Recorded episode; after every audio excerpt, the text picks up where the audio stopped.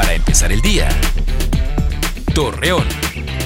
Muy buenos días, miércoles 16 de junio le presentamos la información para empezar el día.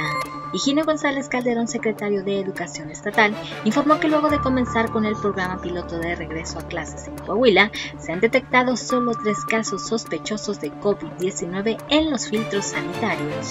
Colonos del municipio de Lerdo manifestaron que terrenos baldíos y áreas verdes de este sector están siendo utilizadas como depósito de desechos, por lo cual Francisco Javier Urrutico Echea, director de Servicios Públicos, mencionó que es lamentable la falta de cultura de algunas personas ante esta problemática. Debido a la falta de agua que desde hace algunos meses padecen, habitantes del Cerro de la Cruz de Torreón detuvieron dos vehículos del Sistema Municipal de Aguas y Saneamiento. Ante ello, el gerente técnico del sistema operador Raimundo Rodríguez de la Torre se comprometió con los afectados a resolver este problema.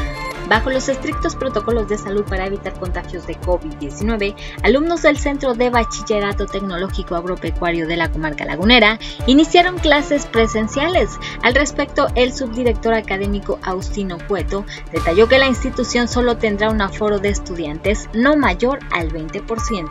Hoy es el Día Mundial de las Tortugas Marinas, fecha que busca crear conciencia en la población para la conservación de estas especies, así también reducir los riesgos de peligro y amenazas por diversos factores a las que están expuestas.